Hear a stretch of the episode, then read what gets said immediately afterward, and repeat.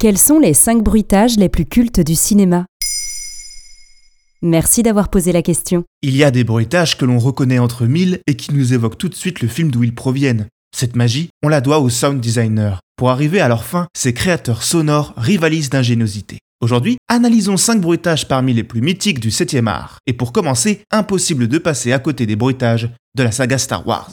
On ne peut pas traiter de ce sujet sans évoquer ces films? Évidemment, Star Wars, c'est la mecque des bruitages devenus cultes. Ils ont créé bien des vocations chez les sound designers. Bruit de sabre laser, blaster en tout genre, vaisseau, robot bip beeper, souffle de Dark Vador, ils ont marqué la mémoire collective et n'ont pas pris une ride en plus de 50 ans. Pourtant, il s'agissait seulement du deuxième travail de Ben Burt, l'homme qui les a inventés. Pas mal. Alors ils sont si nombreux qu'on aurait pu faire un épisode complet sur le sujet, mais concentrons-nous sur l'un des plus iconiques, le bruit du sabre laser.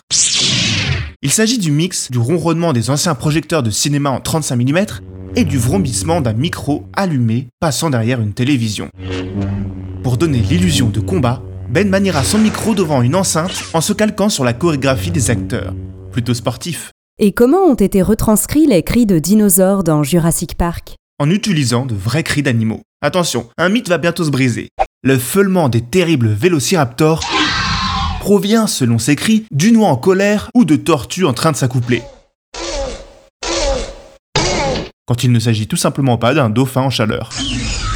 Et pour le plus culte de tous, je parle bien sûr du Tyrannosaure Rex, il s'agit du barrissement d'un éléphant passé au ralenti, ensuite couplé à des rugissements de tigres, de chiens et d'alligators.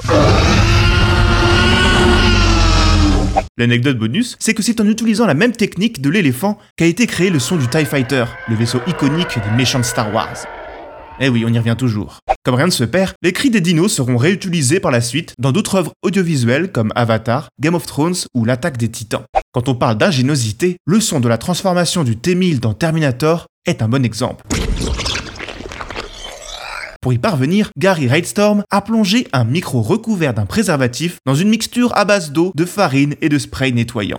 On se demande par quelle étape sont passés ces ingénieurs du son avant d'arriver à ce résultat. On arrive déjà au dernier? Bah oui, et impossible de faire un top des bruitages cultes sans parler du cri du Willem. Ce cri absurde devenu un clin d'œil entre sound designer et spectateur et que l'on retrouve dans énormément d'œuvres audiovisuelles. Notamment depuis que Ben Burt, décidément il est partout ce gars-là, qu'il l'a utilisé dans plusieurs films de Lucas et Spielberg. Avant ça, on pouvait déjà retrouver ce cri étonnant dans le film La charge sur la rivière rouge, au moment où le soldat Willem reçoit une flèche dans la jambe. C'est lui qui donnera son nom au fameux cri. Mais à l'origine, ce cri a été enregistré en 1951 par le comédien Sheb Woolley pour la post-production du western Les aventures du capitaine Waite.